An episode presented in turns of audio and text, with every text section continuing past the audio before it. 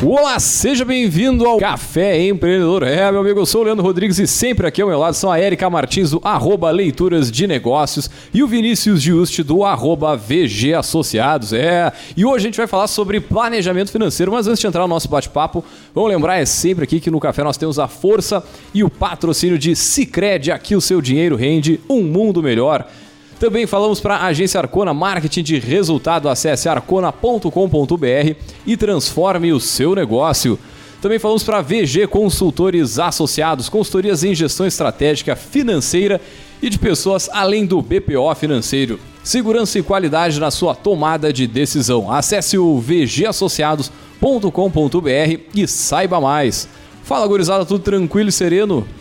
Bom dia, boa tarde, boa noite quem nos escuta. Buenas, tudo tranquilo? Finalizando aí essa gravação dia 30 de janeiro, finalizando o primeiro mês já de 2023. E voa, né, cara? Né? Meu Deus do céu. Iniciando o mês mais curto que nós temos aí no nosso calendário e se aproximando, né, do nosso segundo marco anual aí, que é as férias. Que é o carnaval, que aí sim começar o ano. O segundo Réveillon, Tio, eu acho né? uma barbaridade isso aí. O segundo Sim. Réveillon. Mas é uma verdade mesmo. Claro que é. Pior de tudo é que é isso. Te adapta. Cara, no, nos bastidores aqui a gente tava falando sobre um assunto. Vamos puxar ele, né? Quer falar? Claro que sim, cara. Então dá-lhe. Mandar um beijo pra Nath Arcuri. A gente tava olhando a notícia ali, né? Que ela tava fazendo a demissão de quantas pessoas? 60? É, a especulação ali de 60 pessoas, né? Que seria praticamente, não sei se metade da equipe dela, algo nesse sentido. Uh, mas acho que é bem interessante trazer esse assunto, principalmente do assunto de hoje, né? Sobre Exato. planejamento, planejamento financeiro. Imagina para uma pessoa que é um, uma profissional da área, né? Ter que tomar essa decisão o quanto isso não foi planejado ou teve que ser ajustado. Mas acho que no decorrer do programa a gente vai abordar esses assuntos e a gente pode debater um pouquinho mais sobre isso. Mas chama atenção, óbvio, que é a Natália Cury, né? Da Me oh. Poupe. É uma das referências aí na, no mundo de finanças é, no nosso país, com programas já em TV aberta e etc. E que ela dá bastante dica né, para o pessoal não se apertar, não ficar no vermelho, se organizar, se planejar. Então é interessante, muita gente criticando, óbvio, porque é uma coisa que não é popular, né? Sim. Desligar 60 pessoas, mas acho que daqui a pouco mais a gente vai escutar os motivos dela e o porquê disso deve fazer sentido. E outra, né? Talvez isso seja coerente, né? Não fica no vermelho. Bom, se tem, se não tá fechando a conta.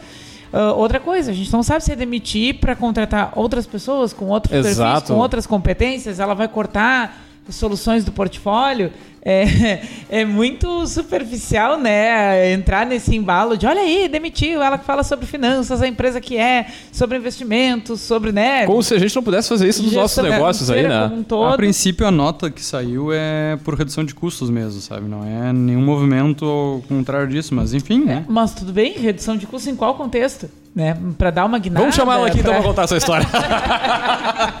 Olha, o microfone tá aberto, aberto. quando ela quiser é, falar aqui, fique Pessoal da assessoria aí se nos escuta, só mandar um direct.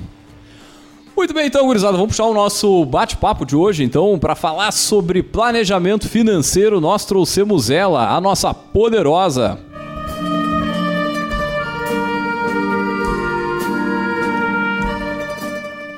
Muito bem, gurizada. Para falar sobre planejamento financeiro, nossa poderosa da semana é a Ana Hackbart, ela que é da Voa Finanças, do arroba Voa Finanças, tá certo? Exato. Seja muito bem-vindo ao Café Empreendedor, Ana. E sempre antes de, de iniciar o bate-papo, a gente pede para o nosso poderoso comentar um pouquinho da sua trajetória. Quem é a Ana? Seja bem-vinda. Muito obrigada. Vamos lá então. Quem é a Ana? Sou administradora então de formação, especialista em controladoria e finanças, também especialista em gestão e pós-graduanda no momento em inovação e empreendedorismo. Então, comecei minha trajetória com 18 anos, tenho 17 anos de mundo corporativo, né? então trabalhei bastante uh, em áreas variadas, mas sempre foquei, sempre gostei, sempre tive uma consideração maior, digamos assim, pela área financeira. Então, trabalhei com crédito pessoal, com crédito de veículos, fui operadora da Bolsa de Valores, trabalhei na XP Investimentos e, por último, então, minha trajetória maior, mais longa, foi na Universidade Católica, então, onde eu trabalhei por 11 anos e finalizei, então, minha trajetória como pró-reitora administrativa, onde tive a oportunidade de gerir diretamente oito áreas. Então, de maneira muito sucinta, oh. essa foi a minha, minha trajetória. Só isso, né? um breve currículo. Tá louco. Até que eu cheguei no momento da voa, então decidi empreender, decidi me dedicar especialmente né, a lidar com planejamento e gestão financeira, que é o que eu faço hoje, tanto para pessoa física como pessoa jurídica. O meu objetivo é trazer leveza em relação às finanças, trazer tranquilidade, uma forma uh, leve de lidar com o dinheiro e não um problema, né? Que para muitos o dinheiro ainda é um problema e a minha ideia é justamente desmistificar isso, fazer com que isso seja muito leve. Então é isso que eu faço hoje. Bem. Um detalhe, eu Ana, se eu não estou enganado, a gente estudou junto na faculdade, né? No primeiro semestre da administração da Católica. Oh, show de bola. É, eu fiz administração da Católica. Foram três cadeiras, mas eu fiz. Importante é que passou por lá. Passamos por lá. Enfim. Bom, vamos iniciar o nosso, nosso tema então, né? Hoje eu acho que é, um dos planejamentos que nós estamos é, montando então essa estrutura de início de ano do Café Empreendedor é o planejamento financeiro. Né? O planejamento financeiro que está totalmente interligado acho que com todos os demais planejamentos da empresa, pelo menos se tu está planejando algum setor da empresa ou de maneira geral, se tu não está colocando financeiro dentro, já tem um, um, problema aí pela frente, né, que tu não está conseguindo enxergar. Mas é, conta para nós um pouquinho, Ana, qual é que é a tua experiência com planejamento financeiro e quais são os primeiros passos para uma empresa, para um autônomo, é, enfim, para quem quer iniciar a fazer um planejamento financeiro, que, que ele deve olhar primeiro, o que, que a pessoa tem que é, entender para iniciar isso dentro da empresa dela? Eu gosto sempre de trazer a nossa vida, né? Porque se nós formos pensar em planejar, e aí tu trouxe aqui agora, né, a importância do planejamento financeiro, se a gente for olhar para o nosso dia a dia, a gente faz planejamento todo dia, né? Nós precisamos uhum. gerir as nossas finanças pessoais. Quando a gente vai no supermercado, já é uma gestão financeira, né? Então, de maneira muito ampla, o que a gente tem que fazer é trazer isso para o nosso dia a dia enquanto empresários, enquanto empresa ou enquanto autônomos, né? Mesmo que a gente não tenha diretamente uma gestão, seja da equipe ou de uma empresa, um, um time, né? um time estruturado. Então, o que a gente tem que fazer no primeiro momento? É ter coragem de olhar para as finanças. Eu sempre digo que a gente tem que começar por esse momento, que é realmente poder abrir, digamos que a caixa preta, né, para a gente poder entender em que pé a gente está andando, que, que, gente, que cenário que a gente tem, que mundo que a gente vive, quais são os nossos números, porque talvez uma das grandes dificuldades em gerir uma empresa seja a gente conseguir entender o nosso contexto. O que, que seria entender o nosso contexto? O que, que a gente recebe e o que, que a gente gasta. Falando assim, parece simplista. Né? Digamos, bom, mas isso é o básico, isso é o lógico. Mas é nesse contexto que eu entro, é nisso que eu uh, gosto então de atuar e de trabalhar, num contexto muito mais explicativo, num contexto muito mais de educação financeira do que qualquer outra forma. É ensinar uh, realmente como se faz e ter apreço por aquilo ali que está sendo feito. Então, primeira coisa, o que, que a gente recebe e o que, que a gente paga? Esse é o nosso cenário inicial, a gente precisa entender isso. Depois de feito isso, é onde que nós podemos otimizar o recurso. Porque não significa só cortar. Cortar talvez seja uma maneira muito restritiva. Mas sim a gente entender onde que a gente pode talvez gastar de maneira mais inteligente. E por isso é tão importante a gente entender quais são os nossos custos, onde a gente quer atuar e o que, que a gente não vai deixar, o que, que a gente não abre mão. E aí, juntando muito também com pessoa física, gosto sempre de trazer para esse cenário que a gente vive é tem coisas que são prioridade da vida da gente, cada um vai ter a sua. Eu tenho uma, vocês têm outras, e isso eu entendo que é muito importante no contexto da gente uh, se educar financeiramente, não deixar de lado, porque a gente tem que economizar, porque todos nós queremos, né? A gente tem que otimizar recursos, a gente também quer gerar mais resultados, isto é, podemos que dizer que é similar a ganhar mais, mas também a gente não pode deixar de viver, fazer aquilo que nos deixa bem, aquilo que nos faz feliz, porque também só trabalhar por trabalhar não tem lógica. Né? Então eu gosto também bastante de trazer esse conceito da gente uh, sempre ter algo que nos leva além, pensar num objetivo, num futuro, mas que nos deixe tranquilo. E por isso que eu falo em leveza do dinheiro, né? A gente tem que entender que o dinheiro serve para nos, nos levar para outros patamares, né? Para a gente atender aquilo que a gente busca, aquilo que a gente gostaria. Tu falava agora sobre essa questão que parece básica de controlar a entrada e saída, né? E eu acho que a gente faz muita referência a vários programas que a gente já falou aqui sobre quanto isso é importante lá na base, né? Lá na, na educação financeira, lá ensino médio, que a gente levanta a bandeira aqui, não sei nem se é esse nome ainda do, do ensino médio, mas é, quanto isso tem que, tem que vir né, desde muito cedo, entendendo. É, tu enxerga isso uma realidade do, dos clientes que tu começou a atender ou da, das empresas, das finanças pessoais, mas como é que tu enxerga essa relação? O pessoal já, na grande maioria, já tinha esse, esse cuidado, porque parece absurdo para quem controla achar que alguém vai gastar mais do que recebe. Né? E é, pelo menos lá, a gente pega, sei lá, cada 10 casos, 9, o pessoal, na verdade, nem se preocupa com isso. Se é der a sorte, gasta menos do que ganha, mas se não, né, usa cheque especial, é, parcela o cartão, Tudo pega emprestado, também, né? pega mais da empresa Padrão. naquele mês. Só, uh, fala mais, mais perto. Aí. Certo. Como experiência, uh, o que eu posso te dizer é que nós não temos educação financeira, né? Então, isso é o que eu vejo muito no dia a dia. Temos uma dificuldade em entender o nosso dinheiro e até mesmo de falar sobre dinheiro. Por muito tempo, falar sobre dinheiro e falar que gosta de dinheiro foi tabu. Uhum. Acho que em alguns momentos da vida, em uh, situações que a gente vive, uh, frequenta, ou lugares que a gente frequenta, ainda é um grande uh, impedimento falar sobre dinheiro. E eu acho que a gente também tem que ser muito aberto e deixar de ser hipócrita em algumas coisas, porque dinheiro é bom e dinheiro traz felicidade. Dinheiro é maravilhoso. Sim, exatamente. então, assim, não, ah, não, porque o dinheiro isso. Não, o dinheiro traz felicidade, sim, o dinheiro é bom, a gente tem que saber utilizar ele. E outra coisa, entender o que, que é uh, pra gente, né? O significado de felicidade, porque também talvez esteja aí né, a grande questão da vida. Talvez a gente não saiba né, o que é ser feliz. Então, tem que juntar essas questões. Mas voltando ao que tu perguntou, sim, se nós investíssemos lá no ensino básico, lá no inicial, enquanto, enquanto somos crianças ainda, até no entendimento primeiro em casa, ter uma mesada. Como é que eu faço gestão do meu dinheirinho, né? É cuidar lá as moedinhas e tal. É poder incentivar a criança que realmente cuide do seu, do seu recurso lá, das suas moedas. O que, que vai comprar, como é que vai comprar, onde vai gastar. Se nós tivéssemos essa caminhada, certamente hoje nós viveríamos em um outro momento em termos de país, mas não temos. Então, hoje o que eu vivencio, respondendo a tua pergunta, é realmente pessoas que não tiveram ao longo da vida, a maioria, né, esse cuidado com o dinheiro, porque de fato não foi ensinado. Então, o mundo em que se viveu é um mundo onde tu ganha, gasta, muitas vezes de forma igual, ganha tudo que ganha, gasta, que digamos que não é ruim, poderia ser pior, como tu falou, a gente pode gastar mais do que ganha, mas também não vamos dizer que é positivo, né? O ideal é que a gente tenha reserva e isso certamente todos vocês trabalham também na, nas suas áreas especificamente. Uh, a gente sabe da importância que é ter reserva, seja para uma necessidade, seja para fazer um objetivo futuro, atingir um sonho, ou simplesmente para se preparar para algo inesperado, porque nós também, né, como autônomos, acho que também temos que ter sempre esse cuidado, né? Podemos em algum momento não ter uma precaução, né, em relação ao que vai acontecer. É, e acho que por mais que a nossa proposta hoje seja falar de planejamento financeiro empresarial, né, que segue a nossa sequência de conteúdo aqui, é muito importante a gente partir desse princípio que está contextualizando agora, né? Porque, bom, em pequenos negócios, que é o que a gente fala aqui, isso é muito fundido.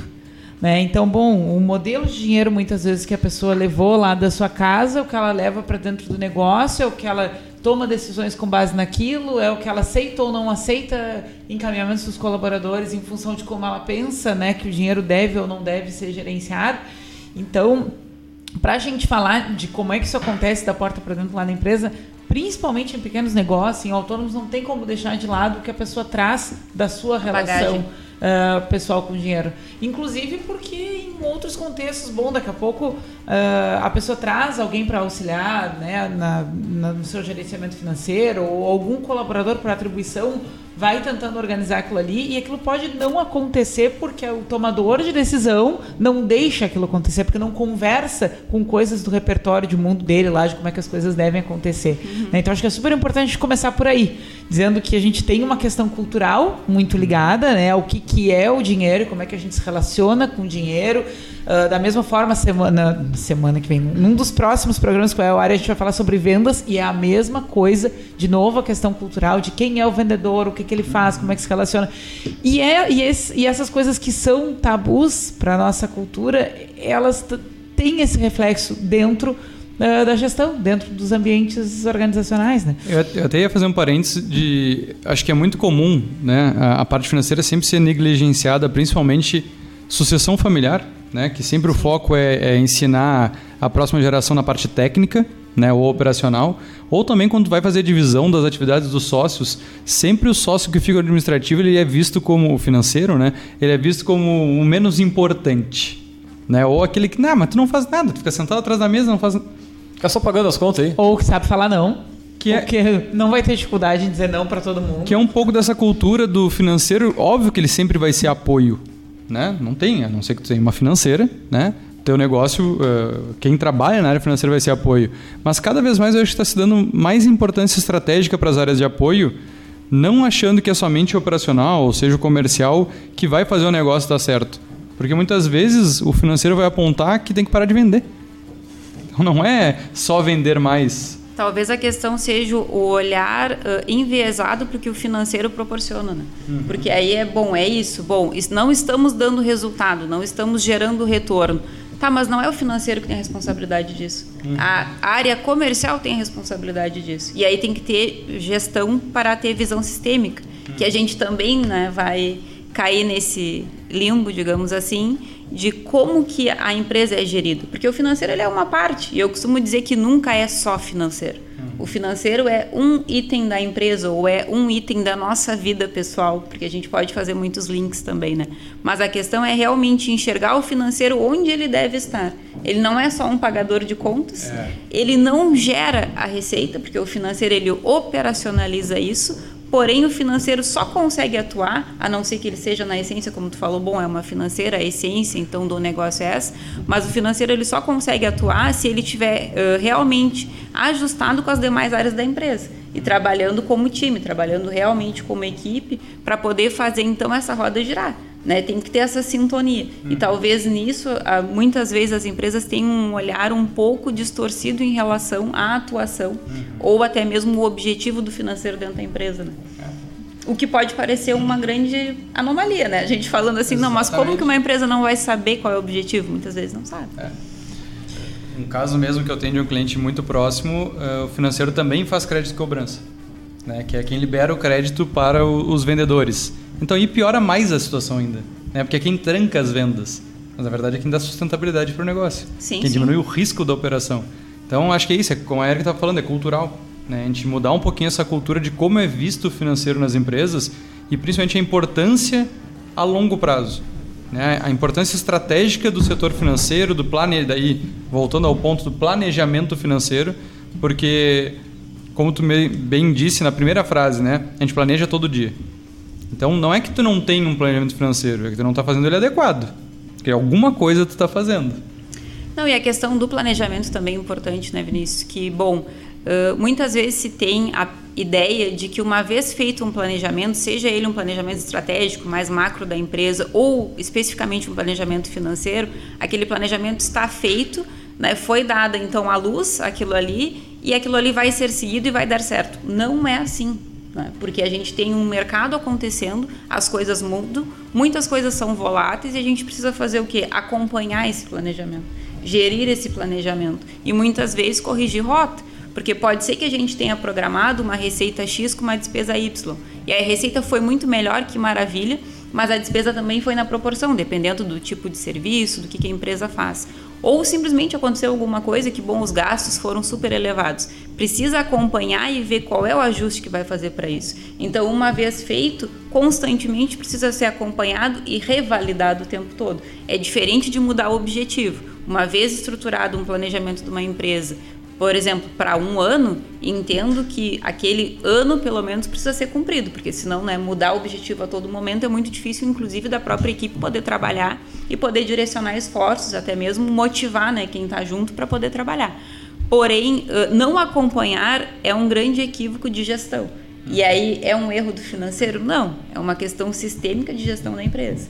Acaba caindo no financeiro porque, bom, se não tiver resultado, se não tiver aquilo que é desejado, aquilo que foi esperado, acaba né, o financeiro sendo o culpado, digamos assim. Mas a grande questão, a gente vai cair nisso em gestão.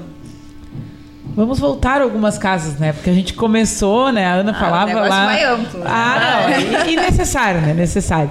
Uh, tu falavas então sobre um passo inicial de entender o que entra, o que sai, né? E a partir daí, então, todo o trabalho de, de planejamento e de gerenciamento financeiro acontece. Uh, vamos partir para uma coisa mais prática nessa linha, né? Quem nos ouve e ainda está organizando o seu 2023, ainda está avaliando o seu 2022, que ainda está em tempo, a gente lembrava lá no início, né, do, do segundo Réveillon do ano. Então, com certeza, uh, tem alguns negócios, tem alguns ramos que estão, de fato, aguardando né, esse, essa retomada do, do ano civil após carnaval e ainda estão com essa, com essa brecha para planejamento, ou seja, quem tá fora de prazo, mas tá fazendo seu tema de casa. E tá se tudo bem. planejando. Tá Exatamente. tudo bem. A essa altura do campeonato tá tudo bem, né? Ah, por onde começar? O que, que é o mais ah, importante olhar quando se pensa num planejamento financeiro, empresarial para um ciclo de 12 meses? A primeira questão é saber o que se quer. Onde eu quero chegar? Para a gente poder definir, então, como chegar. Porque onde eu quero chegar é talvez mais importante do que a forma como eu vou fazer. Porque se eu não souber se eu quero expandir, se eu quero reduzir, se eu quero ter uma única sede, eu não quero ter, por exemplo, uma filial, eu quero ter só a matriz, isso é também muito importante. O, não, o saber o que não quer fazer. Talvez não saiba muito bem exatamente ainda o sim, para onde vai, mas o que não quer também é muito importante. E por que, que é tão importante saber o que, que se quer fazer? Isso não tem como definir nada. Eu posso dizer assim, bom, eu quero expandir, eu quero crescer. Tá, você quer crescer quanto? Porque a gente tem que traba trabalhar com números para os números poderem nos levar a algum lugar. Eu quero crescer, ele é muito genérico, ele é muito amplo, né? não tem significado, financeiramente não tem significado nenhum. Então eu quero crescer em faturamento, quanto ou qual o percentual comparado ao ano anterior? Eu quero aumentar minhas vendas. Aumentar as vendas não significa gerar mais resultado. Eu posso aumentar a venda, com isso eu posso gerar mais despesa, dependendo do tipo de coisa que eu faço, né? tipo de serviço tipo de produto, e gerar zero de resultado, ou até diminuir o resultado que eu vinha gerando. Então o primeiro passo é definir o que, que quer, onde quer chegar. E aí acho que tem uma questão muito importante que não é financeira, é de gestão, mas vai de novo, né, resultar no financeiro. É definir passos do como chegar nisso, mas passos que sejam plausíveis, possíveis. Não adianta a gente definir que quer 15 coisas no ano. Talvez sejam possíveis, porém, no momento que a gente olha para tudo que é lado, a gente certamente não consegue consolidar nenhum. Então, talvez cinco grandes uh, planejamentos macros sejam interessantes para uma empresa, independente do tamanho. Pode ser uma empresa pequena, pode ser uma empresa muito grande. Mas ter um norte, essas cinco grandes questões que a empresa vai trabalhar, como elas vão ser feitas. Então, o primeiro momento é entender o que, que se quer, para depois planejar o como chegar nesse momento. E aí vai precisar sim entender receita e despesa, porque para a gente poder uh, planejar o como chegar nisso, vai ter que entender o que está acontecendo na receita, o que está acontecendo na despesa e desenhar, digamos assim, esse planejamento com base nessas informações. De maneira simplista, acho que são esses três itens né, que a gente consegue trabalhar e fazer sim um planejamento que é muito detalhado, né? porque quando a gente entra no planejamento em si, ele é bastante abrangente e detalhado. Né? Acho que indo para pro esmiuçando um pouquinho esse esse passo e a Erika questionou o que, que pode ser feito. Acho que é interessante também o pessoal é, conhecer a palavra conciliação, né? Que é algo que parece básico, né? Explicar o que é conciliação é básico, mas que é, quem te enxerga dentro das empresas, eu pego empresas que faturam milhões, que não tem conciliação bancária. Conciliação bancária nada mais é do que tu classificar ou que tu controle todos os lançamentos que acontecem dentro da empresa. Então, por exemplo, pegar o extrato bancário e lá, né, dizer, ó, que categoria ou que conta ou enfim, qual foi o motivo dessa despesa. E tem muita empresa que tem sistema ou que tem uma planilha de Excel, não importa, mas que não faz essa conciliação. Então ela não trabalha com todos os dados que ela tem. Então, quando tu vai buscar um relatório, quando tu vai buscar um histórico, Quanto gastou em marketing ao longo do ano- último ano aí? Qual foi o Exatamente. custo de aquisição de cliente, por exemplo? não tem esse dado para te dar essa resposta. Ou vai ter que buscar para cada item que tu quer perguntar. Então, por exemplo, tem muita empresa que faz, ah, não, mas eu controlo super bem meu extrato. Tá, e tem os caixas, né? Daí o caixa em dinheiro ou o caixa que fica dentro da empresa. Ah, não, esse a gente não lança todo, só lança alguma coisa que acontece. Então, acho que esse é um passo bem importante, né? A questão de dominar os teus números. Porque dá muita diferença quando tu não classifica as coisas da forma correta, né? E daí falando um pouquinho mais de custo e despesa, né? A diferenciação lá dos indicadores, mas principalmente classificar tudo. Ah, dá trabalho, é chato. Dá. Cara, mas, Mas, é uma vez só. Não, mas é só, é, é- é com relação ao tamanho também da empresa. O pessoal que está começando, tem uma empresa menor, trabalha meio que de autônomo, é muito mais fácil tu organizar e deixar isso bonitinho e só continua, tipo, gerando a informação isso. ali. Pronto para crescer, né? Exatamente. É, é mais, é mais fácil, né? É, e se, e se daqui a pouco tu não tem isso, não precisa fazer para 10 anos para trás. Sei lá, faz, Não. tenta organizar os últimos meses e daqui em diante, né? Agora desse Boa. janeirão em diante. Ô, Leandro, acho que traz uma questão que é super importante, que é assim, bom, Digamos que hoje pegamos, estamos aqui chegando numa empresa e vamos fazer uma assessoria nessa empresa. Uhum. As pessoas às vezes ficam muito preocupadas com o que aconteceu até hoje, até o dia 30. Só que isso já aconteceu. Não tem mais Já está desorganizado. Já está feito, né? Já foi. Então eu também gosto de dizer isso. É o daqui para frente. A gente passa uma régua nisso aqui, claro, que é importante ter histórico. Se tiver, é muito melhor para poder. Porque é isso. Bom, pegando aqui o teu gancho também. Se definiu então que vai reduzir a despesa tal. Tá, mas o que que tinha? Não sei. Então não tem redução para fazer, na verdade, porque não tem base, né?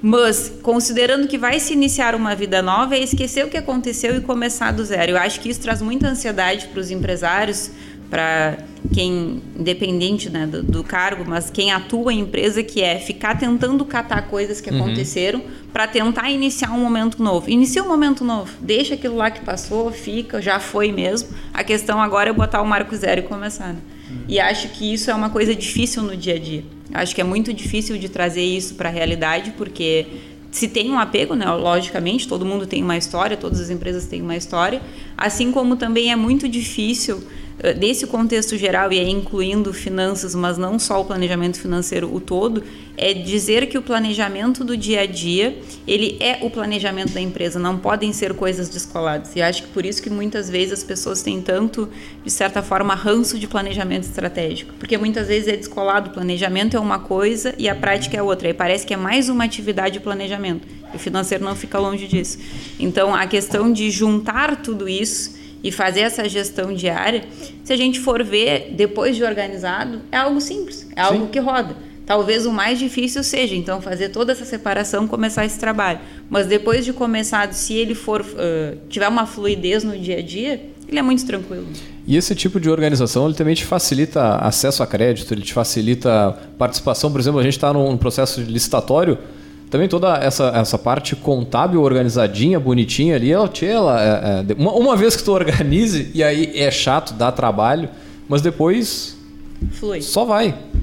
É, o que passa credibilidade de uma empresa para qualquer movimento são seus números, né? Não adianta eu ser uhum. um excelente vendedor se na hora que tiver que mostrar os números eles não A gente faz um marketing aparecem. lindo ali, né? O prédio é bonitão, mas é, e... O coração do negócio não. E a gente sabe que a realidade da maioria das empresas é que a contabilidade não reflete a realidade.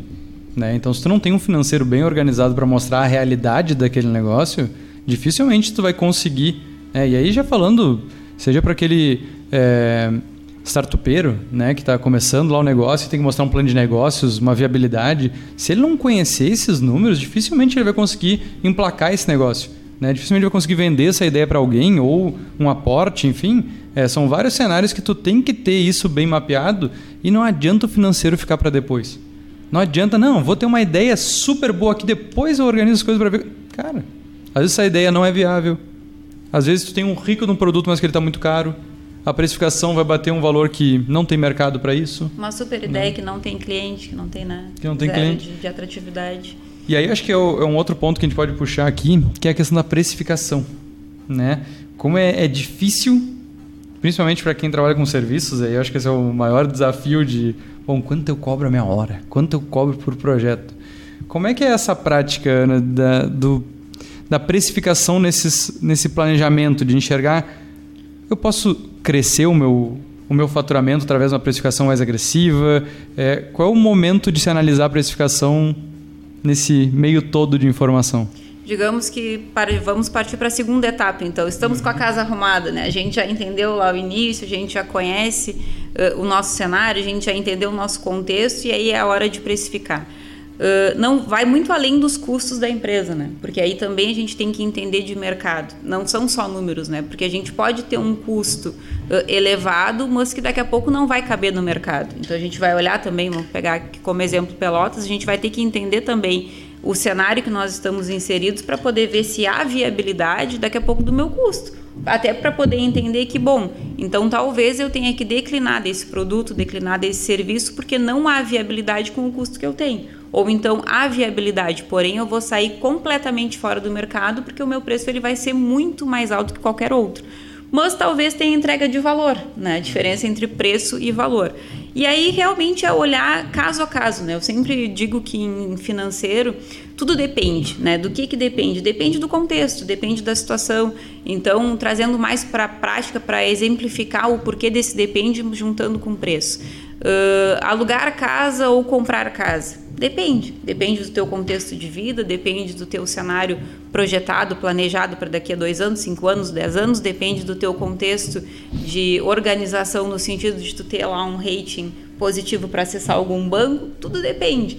Então, assim, precificação vai depender, claro que tem um básico para ser feito, mas vai depender muito de olhar o mercado, inserção no mercado e concorrência né? Porque a gente pode ter esse produto que realmente ele é top de linha, mas daqui a pouco não tem possibilidade, viabilidade financeira de estar concorrendo no mercado. Ou até mesmo o contrário, né? Eu acho que é, é interessante. Quando a gente fala de precificação, a gente fala olhar para dentro, olhar para fora, né? E às vezes os teus números vão te permitir tu cobrar, vamos lá, 30 reais essa venda e tu vai olhar para fora e os caras estão vendendo a 80. Uhum. Por que não tu não vai vender 80 ou a 75, enfim? Uhum. Tu pode ter uma lucratividade muito maior. Então não é só, ah, não, eu quero ter uma margem de 20% de lucratividade nesse, nesse produto, né? Então é, é interessante isso porque às vezes o mercado te possibilita ter o produto que é o diferencial do teu negócio que muitas vezes tu não estava nem focando para ele, mas quando tu vai olhar, cara, tá aqui, ó. É aqui o meu foco. Eu estava achando que o meu negócio tinha que ir para a esquerda, ele tem que ir para a direita, ou vice-versa. Eu acho que é, é legal falar isso porque o pessoal se baseia muito só na concorrência. Né? Ah, não, ah, se meu cliente está vendendo a X, eu vou ter que fazer isso. Às vezes é inviável. Exato. Às vezes para ele não vale a pena porque ele paga imposto. Né? E a gente sabe que tem muita empresa que não paga imposto, e daí é uma concorrência desleal. Desleal, sim. Né? Por mais que, enfim, não vamos entrar no, no mérito de pagar imposto ou não, mas. É, não paga imposto, não, assina a carteira, entre outros a 200 não é pontos. Se né? está certo ou errado, a questão é que a lei diz que tem que é pagar. Mas, é, e aí a gente não cabe o julgamento. Tu, né? tu tá criando um passivo. Exato. Pode até o teu concorrente baixar preço, tarará, mas daqui a pouco um belo dia a conta chega. Uhum. Exatamente. E é bem importante isso que tu trouxe também, né, Vinícius, em relação ao custo, né? Olhar para todos os produtos, olhar para todos os serviços e entender, porque daqui a pouco é isso que tu traz.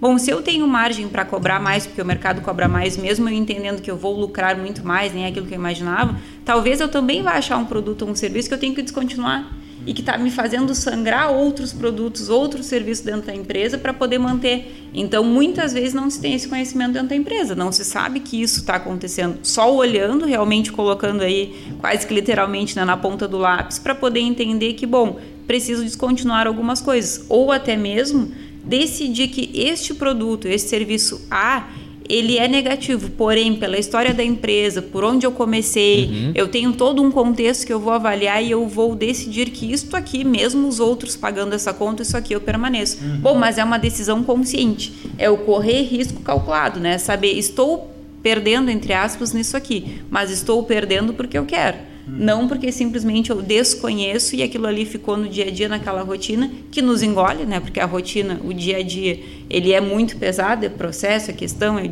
o dia inteiro. Então a rotina nos engole e muitas vezes nos deixa desviar o olhar daquilo que é importante, essencial e estratégico dentro da gestão. Né? Encaminhando já para o final, estava de olho aqui, mas eu não queria mas que a, gente, gente chegasse no final sem. Não, o tempinho que tem aqui, tá? Eu acho que tem uma coisa que a gente não deveria deixar passar batido: métricas.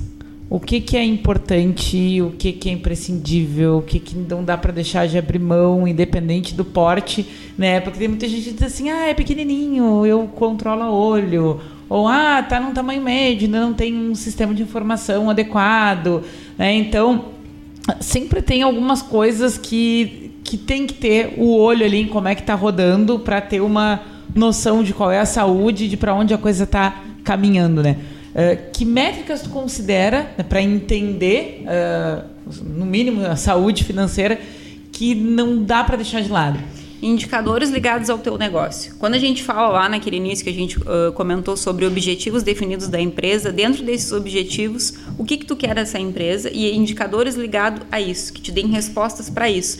Porque não adianta a gente ter 50 indicadores e dois servem para usar, mas eu quero ter aquele painel lindo, que pode ser sem um sistema, né? Porque a gente faz gestão de forma muito, não vou dizer tranquila, mas de forma bem possível dentro do Excel. O Excel é cheio de ferramentas, cheio de possibilidades então, assim, desculpas para a gente não controlar não existem, porque pode ser até no papel, né? Claro que é mais difícil, enfim, mas possibilidades tem. Então, assim, não tem uma receita, digamos, específica para ter controle. Quais são as métricas? Elas são atreladas àquilo que o teu negócio gera e aquilo que tu quer também olhar. Porque daqui a pouco, assim, eu quero ter mais faturamento. Não significa faturar mais, não é igual a ter mais lucro. Mas daqui a pouco para ti é importante faturar mais, mesmo que teu lucro caia, porque pode acontecer, eles não são proporcionais, né? Eles podem ser bem distintos, não andar juntos. Então vai depender sim do teu negócio, da tua essência, dos teus objetivos. E eu sugiro não mais de 10 métricas para olhar diariamente, porque senão entendo que é olhar para muita coisa e olhar para nada. E aí o controle ele não existe. E claro, não precisa ser o controle extremamente rígido de ficar olhando aquilo o tempo inteiro, mas pelo menos uma, eu costumo dizer, né, a gente tem metas, digamos que mensais. Pelo menos tem que olhar toda semana, porque se tiver muito distante algo em uma semana, tu já tem o que fazer nas próximas três. Não deixar para a terceira semana do mês para arrancar os cabelos. Bom, agora o que que eu faço? Ah, agora provavelmente não tem muito o que fazer, né? Então é realmente tem que ter esse gerenciador. O gerenciador é um super BI? Não o Excel, ele lá na telinha, né, no dia a dia, ele funciona. É, acho que é legal sobre essas métricas, a gente está falando, é, como a Ana comentou, de saber o que tu quer. A gente estava uma discussão com um cliente semana, semana passada, que era exatamente isso, assim, para onde o negócio iria, né? E é um cliente que fatura em, em dólar, no caso, e a, a discussão dos dois sócios era exatamente essa. Vamos crescer, né? aumentando os custos, aumentar o faturamento, diminuir a nossa margem, mas o resultado em volume de dinheiro ser maior, uhum. né? Porque 10% de mil e 8% de 10 mil é bem diferente. E o teu resultado é menor em porcentagem, né? Então por isso que é legal tu dominar os números e saber aonde tu quer chegar, por isso, porque às vezes uma queda no teu índice de lucratividade não quer dizer que tu tá ganhando menos, né? Porque o volume financeiro é maior. Tá, mas qual é o volume financeiro que tu quer? Ou qual é o percentual sobre uh, a tua receita operacional que tu quer que seja o lucro. Acho que isso é o mais importante, porque senão é muito simplista eu olhar e falar que eu estou diminuindo o resultado da minha empresa. Né? Eu tinha 10% de lucratividade sobre a receita operacional, agora eu tenho 8%. Valeu a pena tudo que eu fiz? Ou, que a gente falava lá também, pô, vamos aumentar o custo operacional, colocando mais gente né, para gerenciar o negócio e os sócios saírem de dentro da operação ou às vezes sair de dentro do negócio. E aí aquela lucratividade, ela não vai só ser lá uma distribuição de lucros é, junto com o Prolabore, né? É uma distribuição de lucro onde tu está menos operacional ou às vezes nem trabalhando na empresa. E aí isso tem um peso diferente para aquele cara que está lá todo dia trabalhando 8, 10, 12 horas dentro do seu próprio negócio. Então, essa, esses indicadores, KPIs financeiros, são muito importantes, principalmente para tu enxergar a longo prazo o que, que tu espera da tua empresa. E será que é possível o que eu espero? É possível ter um negócio do tamanho que eu quero, ou dando o resultado que eu quero nessa métrica? A gente faz muito esse movimento com planejamento para o ano em cima de. A gente atua em algumas imobiliárias. Bom, quantos imóveis tu vai ter que vender para chegar perto desse número? Qual o ticket médio desse imóvel? Né? Qual é a taxa média que tu tem de lucratividade por mês? Tá, então é viável vender 55 imóveis no mês? Não, não é viável. Bom, então é, importante também isso, né, Vinícius, que tu traz da questão do número de imóveis, por exemplo. Bom, se colocar lá na tua métrica que simplesmente aumentar o número de imóveis foram 50 no passado e agora eu quero 55, ele é muito vago. Então vai depender muito do objetivo enquanto empresa, né? Porque, bom, é, aumentar o número de imóveis também aumentando o valor da venda e também aumentando o faturamento e também aumentando o lucro, digamos. Uhum. Bom, essa é uma métrica importante. Agora, se simplesmente eu quero olhar para ter aumento do número de imóveis, porque é isso que me interessa, eu vou colocar lá que são 60, independente se são eh, imóveis com valor menor, tá perfeito. Uhum. Então, por isso que eu digo que depende, vai depender muito do objetivo ajustado para a empresa. Eu ia só aproveitar agora, tu falou, me deu um gancho, que acho que é uma dica interessante para quem está nos escutando, é não esquecer quando o projeto está crescimento da inflação, né? Porque a, tem muita empresa que projeta lá, eu quero crescer 10%, tá, mas a inflação no período foi 11%. E aí tu não está crescendo, né? Porque todos os teus custos, em grande maioria, vai uhum. chegar nesses 11%. Né? E aí tu tá faturando 10% a mais, tu acha que tu tá super bem, uhum. mas os teus custos estão aumentando 11%. Então, geralmente, quando tu for calcular uma meta de crescimento em cima, né, geralmente em, em variáveis como faturamento, levar em consideração a inflação. Então, a inflação e mais quanto? e aí tu consegue ter uma realidade né, que isso reflita lá na margem ou na lucratividade do teu negócio. Aproveitando né, a presença da Ana para a gente voltar num assunto que a gente já falou aqui várias vezes, né? Uh, terceirização de gestão financeira.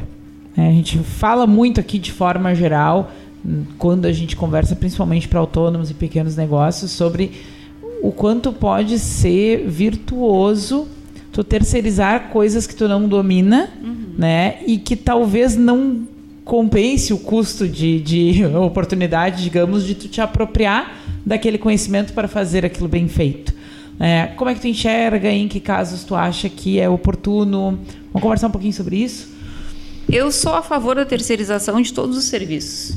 É, claro que, de novo, né, avaliando o contexto da empresa e entendendo como que aquilo vai funcionar no contexto geral do dia a dia. Porque primeiro que tem que ser aceito, né? porque não adianta terceirizar pegando especificamente o financeiro e daqui a pouco não ter um encaixe, não ter uma interação com as demais áreas da, da, da empresa, da instituição e pode vir a, se isso acontecer, né, pode vir a ser que o financeiro de novo seja taxado porque terceirizou, por isso que não funciona e daqui a pouco a empresa que vira né, algo ruim nesse contexto geral.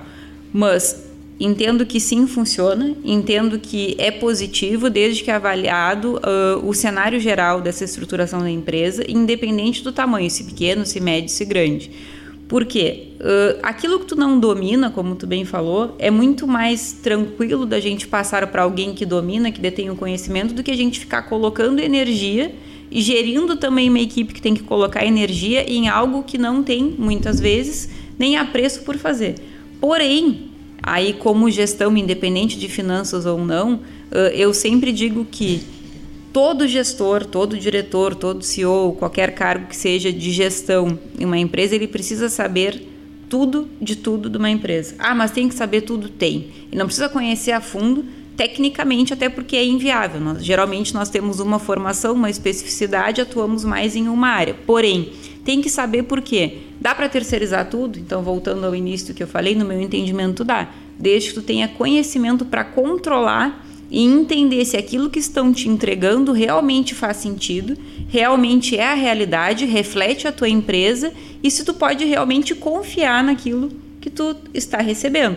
Ah, mas precisa desconfiar de todo mundo? Não, não é isso, mas também tu precisa entender para poder gerar cada vez mais credibilidade até mesmo dentro do teu time daquilo que está sendo feito. Então, respondendo, entendo que para todos os níveis e tamanhos de empresa é possível de fazer. Porém, desde que muito bem ajustada essa estruturação do como fazer. E não deixando jamais de ter conhecimento sobre tudo que acontece dentro da empresa. É, e tem um, um, um, outro ponto da questão da terceirização que, vamos lá, o autônomo, o empreendedor, muitas vezes ele é sozinho. Tu não troca vai trocar com a tua equipe. E aí tem assuntos que muitas vezes, através de uma consultoria, através de uma terceirização, tu vai conseguir trazer mais informações de mercado para dentro do teu negócio para tomar decisão, enfim, para poder de fato colocar a empresa numa situação diferente. Relação mesmo, né? Realmente entender contextos diferentes, né? É, tu imagina o Vinícius, por exemplo, cara, vocês é, atendem, sei lá, 30, 40, 50 empresas diferentes, aí vai atender lá o Leandro. Cara, vocês vêm com a visão, com a experiência de vários problemas que vocês já atuaram no dia a dia desses negócios e trazem para a visão do meu negócio. Então, cara, é, é, um valor que ele passa muito a questão somente da aplicação daquele serviço, pelo menos na minha visão. Claro. Abre as portas, né, digamos assim. Porque eu não, eu, eu não, sei vocês, mas muitas vezes no cliente a gente não fica falando lá meia hora só do, do problema. Não, tu fala de, do, do, geral, de diversas situações Tudo. diferentes até chegar no, no, problema, mas aí tu tá construindo, né, cara? É, eu acho que é interessante isso tu trouxe, principalmente por causa dos parâmetros, né? Quando a gente fala de indicador, de buscar resultado, se tu não tiver um balizador de mercado o que, que também... funciona lá, fulano? O que está acontecendo? Qual é o valor médio que, que se trabalha nesse tipo de segmento? Uhum. Porque aí tu sabe se tu está dentro de algo viável ou até a meta que tu colocou, se ela não é ousada demais. Sempre quando a gente trabalha com, com indicador, com, com meta, tu tem que ter esse parâmetro balizador. Né? Bom, frente ao mercado eu estou assim, frente à minha meta eu estou assado, e aí tu conseguir enxergar é, se tu tá também buscando, que daí é o grande problema do planejamento estratégico, é a visão, né? que nunca as pessoas, nunca não, nunca, mas a maioria das empresas não enxerga quando alcança a visão. Então, a frase padrão que eu adoro falar é sobre, ah, eu quero ser referência, tá? Mas referência em quê? Como? Como tu mede se tu é referência ou não? Porque senão é aquilo, tu bota uma meta que tu não sabe nunca quando tu alcançou ou se tu vai alcançar um dia. Porque a referência pode ser negativa também. Por quanto tempo? Em qual local? Eu quero ser referência na cidade, no estado, no Brasil. Então, cara, é, são, são essas coisas que eu acho que daí é um pouco mais avançado para quem tem que fazer esses, esses passos, mas é, saber aonde quer chegar e acompanhar se está chegando. Né? A Ana falou bastante em mudar a rota se for preciso. Só que se tu não tiver auxílio, ajuda, ou olhar para o mercado e saber também qual é o outro caminho viável, é mais difícil, provavelmente pode pegar um caminho mais difícil que tu já estava. E é muito difícil agora, tu precisa estar tá muito atento às variações do mercado aí. Daqui a pouco vem uma alteração de IPI para automóvel. Né? A gente vem numa certa parada. Então, eu não sei, eu vejo isso, provavelmente o novo governo vá alterar essas políticas aí para promover mais venda de, de veículos zero e tudo mais. Então isso vai, de certa forma, atingir o mercado do, dos seminovos. Então, sei lá, tô dando um exemplo assim, mas tem outras tantas políticas. A gente falou da questão imobiliária, certamente também tem mais recurso para a construção de Minha Casa Minha Vida. Já mudou o financiamento então, da Bela Price, já. Convidamos também a acessar neste podcast uh, o episódio sobre cenários econômicos. Exatamente, exatamente. Que faz parte dessa sequência do planejamento. Né? A gente tem um bate-papo muito legal, tem vários insights sobre isso. Então não pode ir até o fim do ano, até dezembro lá de, de olhinho fechado, achar que vai estar tá tudo certo. E, porque, cara, vai que vem a pandemia ou coisa parecida, né? Porque...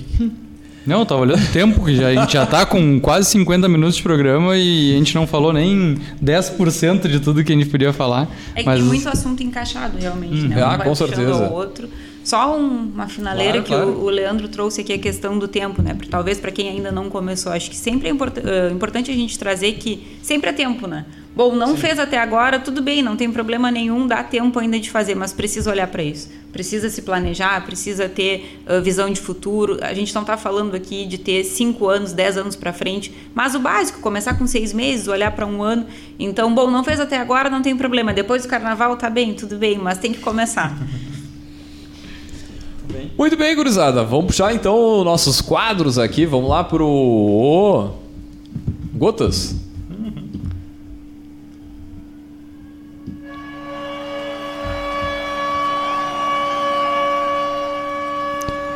Ninguém torce por tragédias, mas elas acontecem. Quem estiver preparado pode ganhar com isso.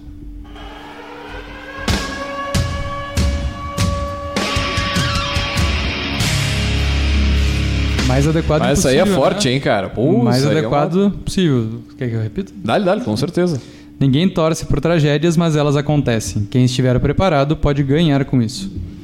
Cara, eu, eu gosto de falar bastante sobre o caso do Covid, que foi a coisa que mais está latente para nós e que ainda nem acabou, né? Porque a gente ainda está se vacinando e entrando em um hospital ainda de máscara. Mas é óbvio que ninguém estava preparado para algo dessa magnitude, mas aquelas empresas que tinham um planejamento financeiro, um fundo de reserva, né? Algo que suprisse, seja por três, por seis meses, já Aquela... arrancou na frente. Pode ser que tenha quebrado com um ano. Aquela né? Porque foi algo é, fora da curva mas te dá um fôlego a mais para tu tomar decisão com mais segurança. Então acho que é, é bem pertinente por tudo que a gente vinha falando. Perfeito. E agora? Muito bem, Guri. Da onde veio essa é, frase, Leandro? da onde? Nossa, nossa estante do café. Quem é que vai ser o auxiliar de câmera aqui? Muito bem. A nossa dica de leitura de hoje na estante é um livro chamado O Rei dos Dividendos que conta a história do investidor pessoa física mais bem sucedido da Bolsa de Valores brasileira, é o seu Luiz Barsi Filho. É, é um livro biográfico, tá? ele conta a história dele, ele conta né, as origens, ele conta como ele começou a trabalhar, ele conta, né, enfim, que fez é, faculdade, se não me engano, de economia e contabilidade, e ele conta como é que ele descobriu a bolsa e que ele foi parar na bolsa de valores com um objetivo de complemento de renda. Né? E ele entendeu a dinâmica do jogo, identificou com aquilo ali e acabou se tornando né, rico e o maior investidor pessoa física e uma série de coisas. Uh, ele é um livro escrito em primeira pessoa, ele conta, uh, ele vai entrelaçando história pessoal com aprendizados, com uh, sei lá, anos 60, quando as pessoas gritavam os títulos que estavam à venda nas negociações e tudo mais.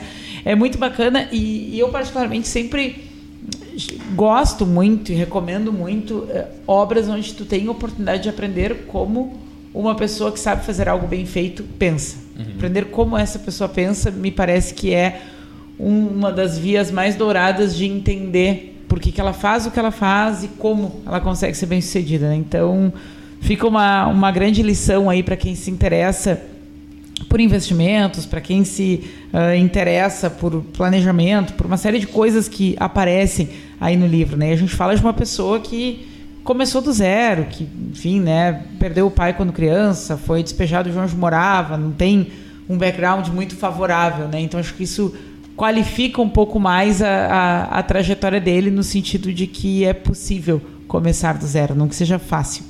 É, e essa é a nossa dica. Agora eu vou pedir para o nosso assistente de ficha catalográfica e também filho da bibliotecária nos dar uma força aí nos dados do, do da obra. Não, não dessa, beijo né? secretária, né? Não dessa, secretária. Secretária nada. Secretária. O outro tá Pô, mais como é que é o nome? Segue em tiroteio. Bibliotecária. Mandar um abraço então para Mary Gleice de Souza, bibliotecária responsável pela ficha catalográfica é um livro de 2022 e tem 256 páginas, Érica. Ah, tirinho curto, tirinho curto. Tu lê é todas essas páginas, Érica, ou tu faz um resumo? Tu pega é. só... Pausa dramática, pausa não. dramática. Só as páginas E agora, José? Não, não. Ah. Não, e, isso que é... Essa que é uma história, história mesmo... É, é impossível tu pular. Uhum. Tu vai ficar não, curioso pra entender cara, como é que tal coisa aconteceu, né? O mais legal é que ele tem o quê? 82, se não me engano, né? Uhum.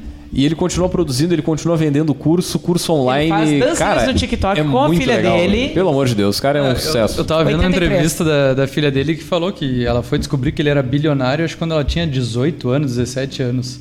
Que até então ele via. E ele tinha uma foto deles indo trabalhar de metrô. Tem e tá essa. tá tudo certo. É isso. É, ele conta que ele foi engraxate no centro do Rio de Janeiro e que ele passa por lá e pergunta. E aí, 20 reais para engraxar ele acha muito caro e não engraxa. Tem várias, várias sacadas interessantes aqui. Essa é a nossa dica de hoje. Muito bem, baita dica de livro. E pra gente fechar, a gente tem o outdoor do empreendedor, né? Então a gente pede sempre os nossos poderosos deixar uma mensagem. A gente brinca que fica lá na Avenida Paulista, né? 40 por 4, assim, Brasil inteiro, vendo bem raiz impressa. Ou ainda o arroba de quem? Quem? Quem? Quem tá bombando aí? Vamos lá. Big Brother, tem alguém bombando hoje? Não, ninguém ainda, né? Tem. Tá fraco pra caramba, né? Tem. O arroba do Boninho, deve ser, deve ser. Deve ter bastante gente, não. Nunca pra mim parei pra olhar. Mas enfim, um arroba de um famoso, uma mensagem pra gente impactar os empreendedores, enfim, uma mensagem tua ou de algo que tu acha que faça sentido aí para os nossos ouvintes. Não precisa ser biográfica, né? Pode ser uma, uma citação de uma outra coisa. Fica bem à vontade. Assim, de surpresa é uma questão né, a se pensar. mas, né, vamos assim, no bate-pronto, eu diria que uh, o planejamento é fundamental, seja na vida pessoal, seja na vida empresarial, então nunca se descuidar né, enquanto negócio nesse sentido e que a gente sempre tenha humildade, humildade de aprender, humildade de entender que nós uh, erramos também, né, e precisamos então trazendo o que a gente trouxe, já conversou né, aqui, corrigir rota, isso é necessário, isso é importante e isso é belo, digamos assim, né? Porque a gente tem que saber reconhecer também uh, o quanto a gente tem potencial, mas o quanto também a gente tem, uh, muitas vezes, algumas uh, questões mais frágeis, né? Seja em termos de gerir a vida, seja pessoal, empresarial, então a gente também tem que saber reconhecer nisso tudo o momento de sair. Então é bem importante da gente gerir negócio, gerir vida e entender quais são os nossos momentos positivos e aqueles em que a gente também tem que, digamos que, baixar a guarda e sair de cena. Acho que isso é bem importante para a vida como um todo. Muito bom, estou refletindo aqui ainda. Bah. Ah, então, tá. então, então deu certo. Então deu certo. Muito bem, então, gurizada, nós vamos. Ah, antes de fechar o jabá, o pessoal quiser. Ah, gostei do papo da, da Ana, eu quero, quero saber mais, eu quero trocar uma ideia, enfim, Isso, como é que te acha? Então segue lá o arroba voa.finanças, finanças sem ser cedilha, né? Então fica voa.financas. E o meu pessoal é ana.hackbart. Muito bem, gurizada.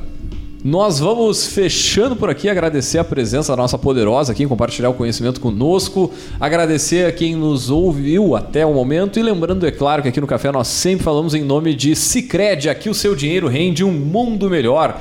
Também falamos para a agência Arcona Marketing de Resultado. Acesse arcona.com.br e transforme o seu negócio.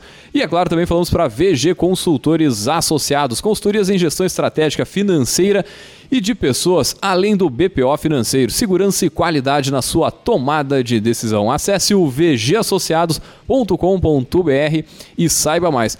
Nós vamos ficando por aqui, deixar um grande abraço e até semana que vem com mais Café Empreendedor.